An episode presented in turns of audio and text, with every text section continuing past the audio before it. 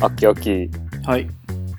パデル水町がさ、あの、パデル水町とは。 パデル水町がさ、あの、電車の中の広告にあってさ、いや、パデル水町とは。知らない はい。パデル水町知らないか。知らないです。何なんですかいや、あの、え、パデルっていうスポーツ知ってるでも名前だけ聞いたことあります。いやー、やっぱそうか、世間はそういうも ん。じゃあちょっとあの、 は始めましょうか。そうだね。皆さんこんにちは。アッキーです。マッシーです。この番組はスポーツの日本代表の2人がスポーツについて考えるポッドキャスト「ポンダラスポーツ」です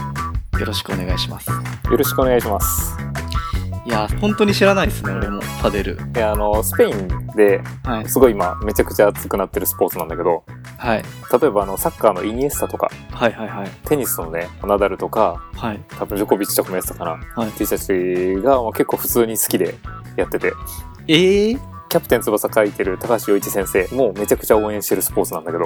えー、パデルパデル 水町は地域名水町地域名はあのスカイツリーらへんああそうなんパですねパデル水町っていうパデル場がねオープンした のよあパデル場の名前の話してるんですねそう、あチーム名じゃないんだへ えそうチーム名じゃないいやびっくりしちゃって普通に電車のつり革広告とかに、はいパデル水町オープンとかがすごいあってえー、すごいやいろいろ調べていくとパデルってクラファンでこう1000はい万近くとかをもうどんどん集めてて、えー、すごくね資金調達上手でえー、めちゃくちゃなんだろうスポーツビジネスっていうのに入り込みながらはい趣味でやってる人がちょっとパデルやろうぜでやってるんじゃなくて、はいちゃんとその計画立ててやってるスポーツでえー、ちょっとパデルの説明した方がいいですか ね俺俺知らないスポーツなんですけどパデルあ、まあ、そっかそっか、ごめんごめんパデルはあ のえっと簡単に言うと、えっと、壁で跳ね返ってくるテニスあーえスカッシュみたいな感じですかそうなんかこうボールとかラケット使う感覚はいは近いんだけど本当にテニスで。えテニスより若干コート狭いんだけど、はいテニスのアウトになるところが全部ガラス張りの壁で囲まれてるんだよー、あそういうことボーリングのガーターありみたいなボーリングのガータありっていうことだガーターガーターなしかな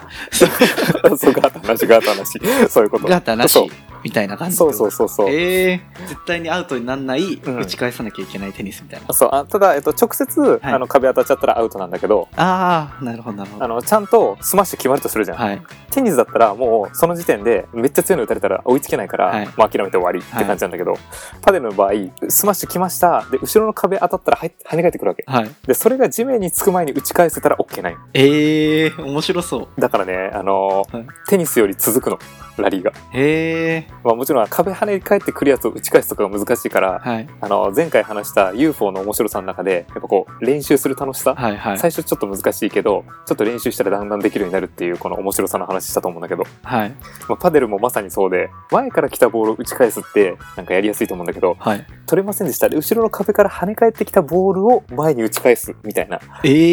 ー、すごいっすねそうそういう練習とか必要になって。えー、なんだけどそのうちのメンバーでもねパデル場を持ってないからうちのクラブでは直接はできないんだけ ど はい普通持ってないでしょそうそう なんでなんで持ってるみたいな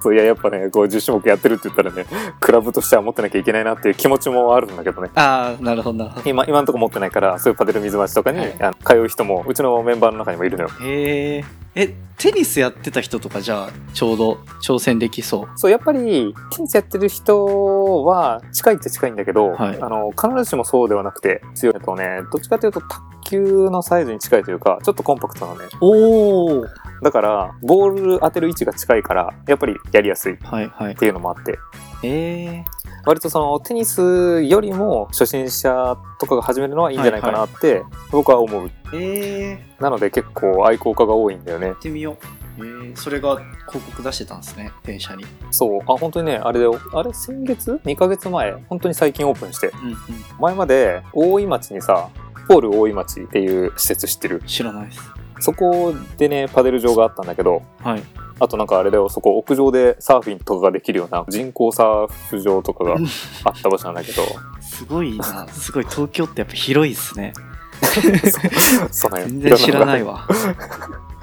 やでもちょっと残念ながらそこが閉じることになっちゃってへえでやっぱりパデルからしたらね一番大きい拠点だったからめちゃくちゃ痛手だったんだけどへえその後どうにかしてでもパデルやっぱりやりたい人多いからうんうん今東京だと上石寺はいはいはいそこがずっと前からあるパデル場なんだけどはいやっぱりちょっと遠いじゃないその都心からしたら。はいで念願のはい台東区浅草エリアにできた場所がそれがパデル水町でえー、すごいっすねだからパデル界隈とかマイナースポーツ界隈っていうのの 中ではねおいよいよできるぞっていう感じはあったんだけどはいはいいやまさかねちょっと電車の中で見ると思わなくてびっくりしたよっていう話へええそれって誰がその先導してやってるとかってわかるんですかあー一応キーパーソンがいるんよいるんですか知ってますまあもちろんもちろんえそれはあんま言えない感じですかここではあ全然言えるよあの玉井さんっていう人なんだけどへえぜひ呼びましょ 玉井さんちょっと呼ぼう今か度そうだねぜひ話してほしい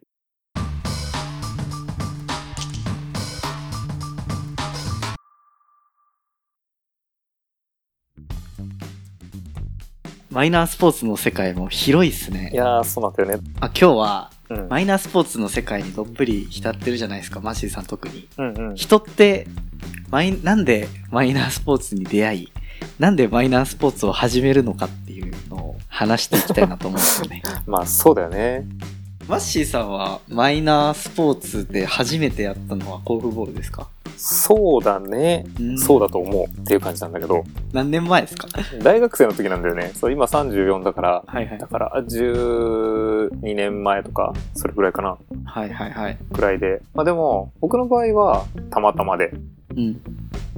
たまたま入ってたバスケサークルの人の友達がコーフボールを、まあ、結構やってていおおほんとたまたまっすねじゃあやほんとたまたまそれが当時日本で唯一のチームコーフボールクラブ東京うーんだったんだけどはいはいえ2010年とかってことですねじゃあ2011ぐらいだったかな多分その辺、えーうんすごいどんな時代なんすかその時ってえっとね携帯とか持ってるんですか全然持ってるよ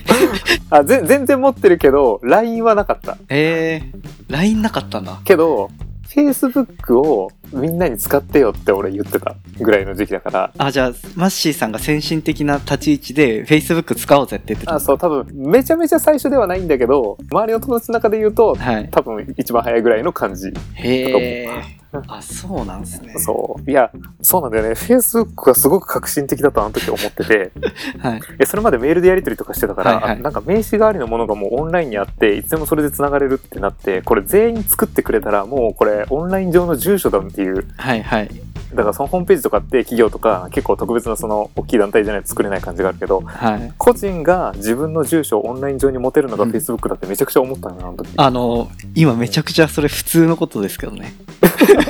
すごい革新的だみたいな話してますけど超普通ですよそれそうててぐらいの時期へえあその時期に甲府ボールにたまたま出会ったんですねそうたまたま出会ってはいはいまあただそういうふうにこう人とのつながりとかコミュニティとかっていうのがすごく大事だなって思ってたからはいコーフボールっていうスポーツに出会ってうんうん男女一緒にできるバスケがあるらしいぜみたいに誘われたわけはいおなんかそれ熱くねって言ってもうな理系の大学で周りに女性なんあんまいないからはいしかもその普段やってるバスケでねちょっとこう見せつけれるようなはいあじゃあ超不純な感あじで そうそうそうそうめっちゃいいめっちゃいいんじゃねって思ってちょっと行ったわけはいまあそしたらまあ実際確か56人ぐらいだったかなまあそんなにいたわけじゃないんだけどうんうんで練習した時になんかでももっとねウェルカムでね和気あいあいな気持ちで行ったらはいはい「いやちょっとパスそこじゃねえ!」とかっていうのを女子とかに言われるわけ女女性から 女性からフィードバックそうそうそう。そう。あーなんかちょっと思ってたのと違ったなとか思って。でもハマるわけですよねそこからそう、たんだけど、多分、あの、僕はちょっと特殊だったかもしれないんだけど、うんあの、その、その甲府ボールの現状にいいとは、はいちょっとごめん、その時の甲府ボールクラブ東京の人が聞いてたら申し訳ないんだけど、はい聞いてますよ絶対はいその現状っていうよりかは、なんかこの甲府ボールのルールとか聞いた時に、コンテンツとしてすごい面白いなと思って、うんうんで、特にこうサークル作りとかそういうこともやってたから、このコーフボールのチームっていうのを自分で作ったりしたら、すごくこう面白いものが作れそうっていうのを最初に思ったのうんよ。ほうなるほどそこなんすねそたまたま出会ったけどコーフボールのコンテンツとしてすごい魅力を感じたんですねう。そう。それはなどこに魅力を感じたんですかえっとね、まず、まあ、バスケとか、そういう、なんかこう、なんだろう、何でもスポーツやれるオールラウンドサークルっぽいことは、もともとスポーツ好きだったからやりたくて、はい。でもそうやって人を集めようとするわけよ。バスケやろうぜって言って。うん。で、バスケやろうぜで集めたら、バスケあんま上手じゃない人と自分とかで一緒にやると、絶対手抜かなきゃいけないのね。まあそうですよね。はいはい。まあしかももう、初心者とかはもう初心者だから、はい。まあ僕からしたら全然面白くなくて、なんかみんなが楽しんだとしてもっていうのがあったんだけど、うん、うん。まずこのコーフボールっていうニュースポーツだと自分も初めてだしみんなも初めてだしはなんいかそれがねあの同じスタートラインでできるからうん、うん。なんかみいろんな人を呼べるっていうのがまず一個すごく面白くてえー、そこなんですね。はい。かつ男性女性一緒にやれるからうん。なんかそういうところで男友達だけじゃなくて女性とか呼ぶ人の垣根がねすごいなくなったからはい。だから単純にそれで体験会やろうってなった時に人集めるのとかすごいやりやすくてなるほど。そういうコミュニティとしての面白さみたいな感じだった。そうそうそうえー、で、そこからハマっていったわけですね。そうなんだよねまあでもその時は結局言うてバスケだと思ってたからはい。バスケを使って新しいものと見せかけて俺できるぜみたいな感じでやろうと思ってたんだけどはい。先ほど話した通り日本で1個しかクラブがないからはいな。んか試合をしようみたいな話になるとはい。もうそれは世界になっちゃうわけで。面白いですけどね。嬉しいことですよね。お金かかるけど。 そうそう多分やり始めてちょっと練習して半年ぐらいで台湾はい はい。台湾って世界ランク3位なんだけどまあ秋は知ってると思うんだけ どはい。知ってますけど。はい。3位ですね。そうそう世界ランク3位ぐらいのすごい強豪国が結構その日本から近い台湾っていうところにあってうんその台湾と交流して教えてもらえる機会っていうのを台湾の方がセッティングしてくれてうんうん。なので初めて3ヶ月ぐらいの時に台湾代表監督をやってる人が教えてる大学とかで交流させてもらう機会があって一緒に合同練習させてもらったんだけどえその時にあの、まあ、ある程度ねバスケの感覚でやったら普通にできると思ってたらなんかケッチョンケチョンにされてあこれがコーフボールかっていうのをちょっ はといすごいやられてからは、多分この間アッキーが感じたかもしれないんだけどこう海外の人とうんちょっとライバル関係というか、いやもう日本で練習して強くなれよみたいなことを言ってくれるわけですよ。ー、はい。言ってくれますね。いやそうそうそうそしたら「いやもう絶対練習して次大会で勝つからな」って言ってはい。でもその人たちの世界3位とかの僕がその時教えてもらったり一緒に戦わせてもらった人って、はい。そうの台湾代表チームのキャプテンとかだったのねーん。世界3位の。世界3位のなんか冷静に考えたらめちゃくちゃすごい経験してたその時はまだあの僕学生だったのでうん。なんかその学生のタイミングでそういう人と関われたり、まあ、なあのスポーツやる間はそういう風にケチョンケチョンされるんだけど、まあ、言うて台湾ってすごい親日国だからはいはい。練習とかが終わった後に夜の台湾の屋台とかそう観光みたいなのを一緒に行ってくれてうん。あのそういうプライベートのところではすごいやっぱり友達とかになったりしてはいはい。なんかそういう海外とのつながりとか本当の甲府ボールを知るとかそれによって新しい目標ができるとかでああ。自然とハマっていくような形にはなったりじゃあ、マイナースポーツにハマった理由は、出会いはたまたまで、してる頭でハマったのは海外のプレイヤーとやり合ったから。そうそうですねだからその世界の近さも今振り返るとうんこういうマイナースポーツのすごいいいところなんじゃないかなっていうのは思うよね、なるほど。ああ、面白いですね。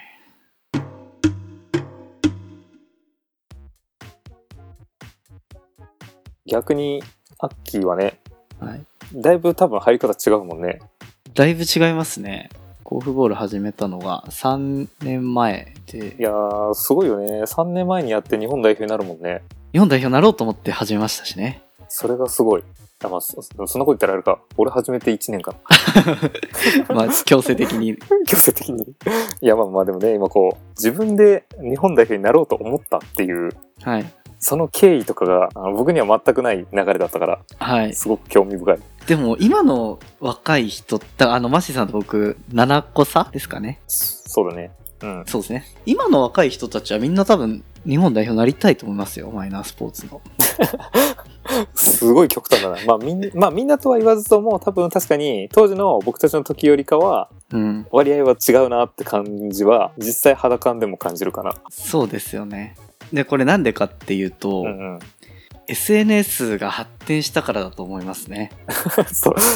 情報をいっぱいいろんなマイナースポーツの代表の人が、まあ、メディアに露出したり、うんうん。 SNS でバズってたりとかすると目に留まるんでね。いや、そうだよね。いや、確かに、さっき話したみたいに、結局 Facebook とかがやっとっていうぐらいだったから、はい。大体情報はテレビとか、そうっすよね。ね、周りの人の話ぐらいからしか入ってこないから、うん。自分から何かを探しに行くじゃなくて、やっぱりこう、たまたまテレビで見た、たまたま友達が言ってたからやるっていう選択するっていう、うん。うん。検索する自分から探すっていうのはやっぱりメインじゃなかった感覚はあるもんね。はいはい。そうっすよね。なんでもう探したらいくらでも今情報を知れるっていう時代だったっていうのと、うんうん。あと YouTuber だったり、いろんな人が自分の生きたいように生きようみたいなことをやっぱり言い始めてた時代だったんですよね、僕が大学生の後半って。うんうん。だから大自己承認欲求の時代ですよ。 ほー、大自己承認欲求。なるほどね。おそらく自分は何者かっていうことを、うん。社会から無理やりに考えさせられてるみたいな感覚が結構あったんですよね。なるほどね。その一人一人が自分は何者かっていう、うん。そのみんなが個人で発信できるし、はい。個人で情報を取れるからってなった時に、日本代表っていうものは結構何者かを説明しやすいものだったりするわけね。そう。っていうのが、うんうん。僕もおそらく根本的な欲求としては、まあ、あったんですよね。うんうん。なるほど、なるほど。プラス、自分の場合は、うんずっと中高バスケを一生懸命やってて、うんそこから大学でストリートダンスを始めうんて、うんろ6年間ストリートダンスやったんですけどその間バスケサークルも入ってたんですよね、うんでもダンスサークルが好きでダンス練習して忙しい時に、うんバスケサークルに全然行けない体を動かせない、まあ、ダンスでちょっと動かしてるんですけど、うん。全然運動できないってなってた時に、すごい将来この先仕事だったり、うんうん。やらなきゃいけないことに負けて、うん運動をしなくなるんじゃないかっていう危機感がめちゃくちゃあって、それで一生続けていけるスポーツをやりたいなっていうので、うん自分の性格上常に目的がアップデートされ、うんうん常に何かの目標に向かって取り組める。もう日本代表になって世界で戦ってそのスポーツを普及させるっていうマイナースポーツしかない。これです。すっごいね。一生スポーツを続けていける何かがないかなっていうのを、なんかすでにダンスとかバスケとかやってる中で発想してたわけね。はい。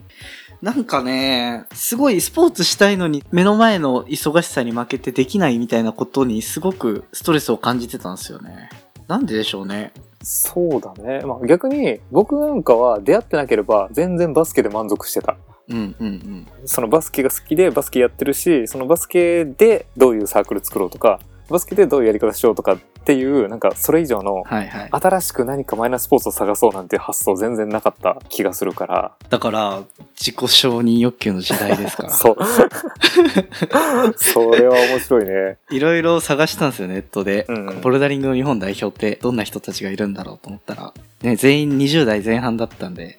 ああ、もう無理だなとか、はいはいはい。あとアイスホッケーとか、なんかそういう氷の上系もちょっと見たりしてたんですけど、うんうんあなかなか、まあ、もう自分が今からやっても入り込めなそうな感じだったんで、なるほどなるほど。そこでたまたま甲府ボール見つけてバスケやってたし、なんかできそうかなと思って、ツイッターで DM を送ったのが今のチームですよ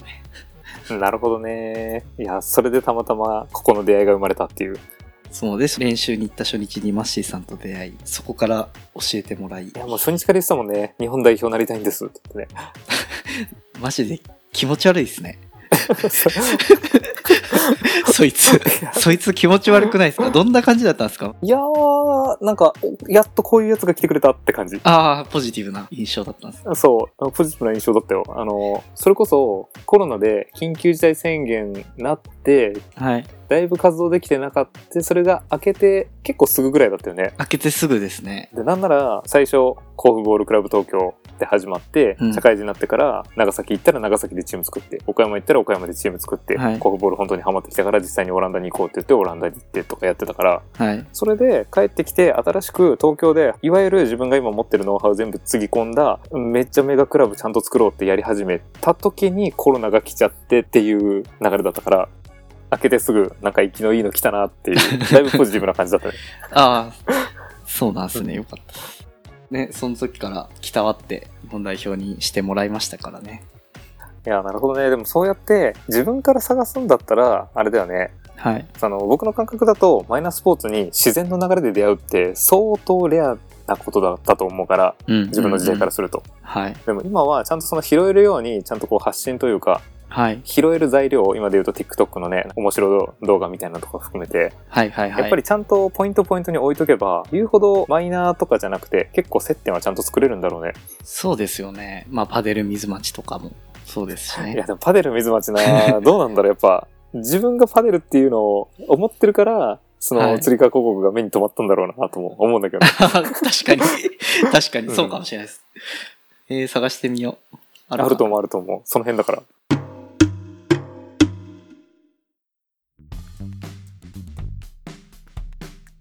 でえっ、とアッキーはゴルフボールは知ったと思うんだけどう。はい。実際やってみてやっぱり今続けてるっていうのはそれも理由あるんだよねそうですね。続けて今3年ぐらいになりましたもんね。で、これはちょっとやっぱり、当時の狙い通り、新しい目標がどんどん出てきますよね。そうだよねそもそもだから日本代表をなりたくて始めてと日本代表になれてはい。でもそこで目標達成しちゃったじゃなくて今はどういう感覚なの今はこの前アジア・オセアニア大会行って明らかにまだ自分の力足りないなって感じがあったんでやっぱ世界でまず戦えるようになりたいっていうのがありますよねなんか何者かにはさはいなんか一般的には慣れてそうな気がするんだけど、はいああ何者かになりたい感覚はあんまりもうないかもしれないですなんかまあ若気の至りじゃないですかその感覚ってうん。いやまあ慣れたか慣れてないかのその結局それって客観的にどうかじゃなくて、はいはい自分自身で慣れた感があるかどうかははい多分あるだろうね。そうっすね。ただ、こういう自分になりたいな、みたいな、あるじゃないですか。ダンスだとこういうダンサーになりたい、みたいな。でもそれを達成すると、まうあ、んうん達成していく過程で、実際現実味が帯びてきて、そんなに達成した後は、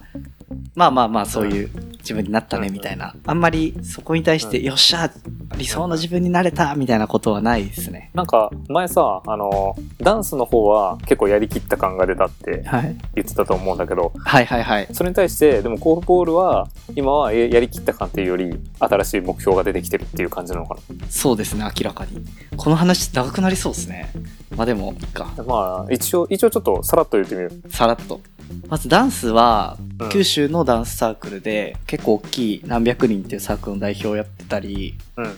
そこで全国大会にいろいろ出たりとかしててめっちゃやりきったんですよねうんでただ今思うと多分社会人になってダンスをこういう風にしようとかビジョンを描けれたかもしれないなと思いました今もし考えるならただ当時は視野が狭くてあんまり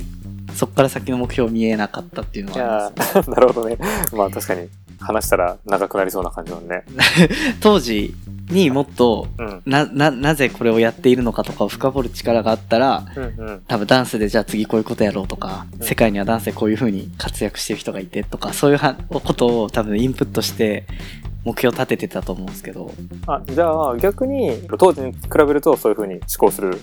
力があった上で今はゴルフボールをこうやっていこうっていうのがあるってことだよねあ個人的にはやっぱ世界で戦えるようになっていきたいみたいなすごく個人的な目標はありうんうんつつ、やっぱこの甲府ボールってすごいいいコンテンツじゃないですか。うん唯一の男女混合のチームスポーツだったり。だからなんかコーフボールをせっかく今まだ日本で普及してない状態なんで、うん自分がプレイヤーとしても力つけた後にうん普及していくとかをできると、なんか人生かけてやる意味あるなっていう感覚はしてます。あおー面白いねた確かにこれまたちょっと別テーマ立てしてやってもいいと思うんだけどうん。マイナースポーツってもうそのマイナースポーツそのものがさ自分にとってのさアイデンティティになるじゃん何者かになるじゃんはいはいはい。日本代表アッキーっていうのもある種何者かだと思うんだけど、はいはい。コーフボールをやってるアッキーっていうこのコーフボールがさもうんうこう、アッキーをちょっと説明する一つになるじゃないうんうん。バスケとかダンスだったらまあ一応やってる中の一人って感じだけどうんうん。そういうマイナースポーツだとコーフボールよりこう自分の名前の方が先だったりするからああこ、うそのスポーツ広げること自体がもう自己活動自己実現活動みたいな感覚なのかな、確かに。ネタとも言えんのかなこうトークのネタになるようなものってやっぱすごい貴重らしくて女子会とかに行った時にはい。なんかし大体やっぱりこう結婚してるとかそういう恋愛系のトークはい。もしくは会社で出世してるかのトークでうんなんかもしそれが独身で、まあ、別に会社でも何もネタがないってなったら、はい。なんか女子会に行く理由に困るらしいのね。でもそういう時になんかこういうプライベートなやつで甲府ボールっていうのを始めてさっていうのがすごいね、いいんだって。ああ、でもそれは一般的にはあるんでしょうね。 そう、なんか自分を説明するこう一個のネタ。じゃあぜひ自分を説明するものが欲しい人はコフボールをやりましょう。い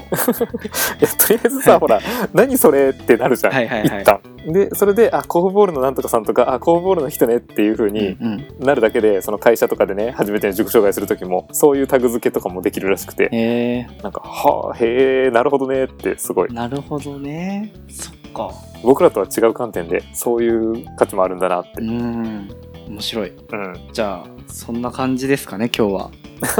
そうだね第2回ニュースポーツの出会い方マイナースポーツの出会い方なぜ続けるのか